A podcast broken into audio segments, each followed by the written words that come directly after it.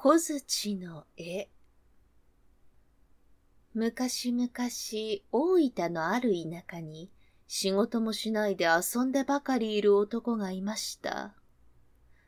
ある日のこと、男が木陰で寝ていると、働き者のアリがやってきて言いました。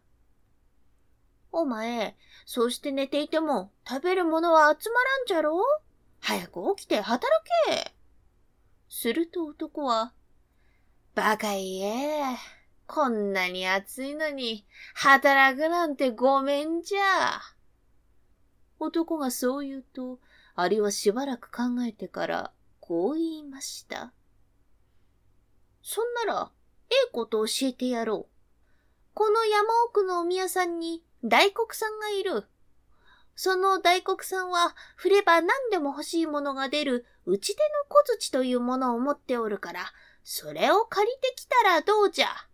そうすれば、働かんで食えるぞ。お振るだけで何でもか。そいつはありがたい。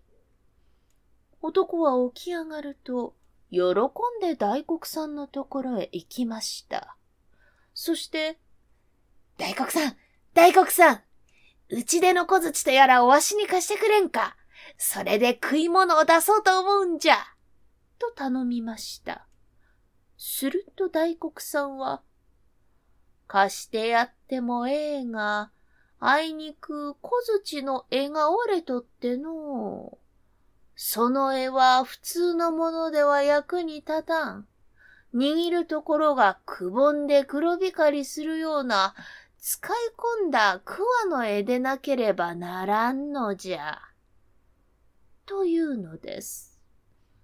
男はそれを聞くと、その日から毎日毎日桑を握って、まだくぼまんか。まだくぼまんか。と言いながら、畑仕事を始めたのです。こうして一年経ち、二年経ちと何年も真面目に働いているうちに、食べ物がだんだんと家に溜まってきたのです。ある日のこと、大黒さんが山から降りてきて、くぼんで黒光りする絵はまだできんのか？できたらすぐにうちでの小槌を貸してやるぞ。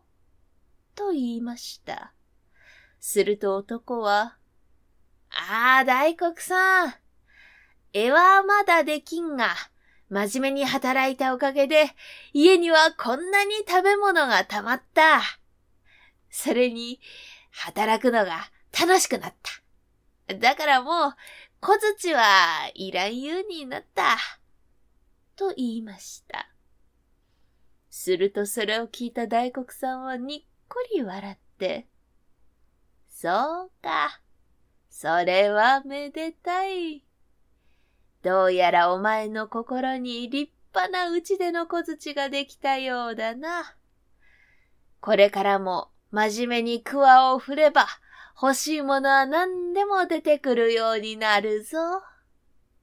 と言って山に帰っていったそうです。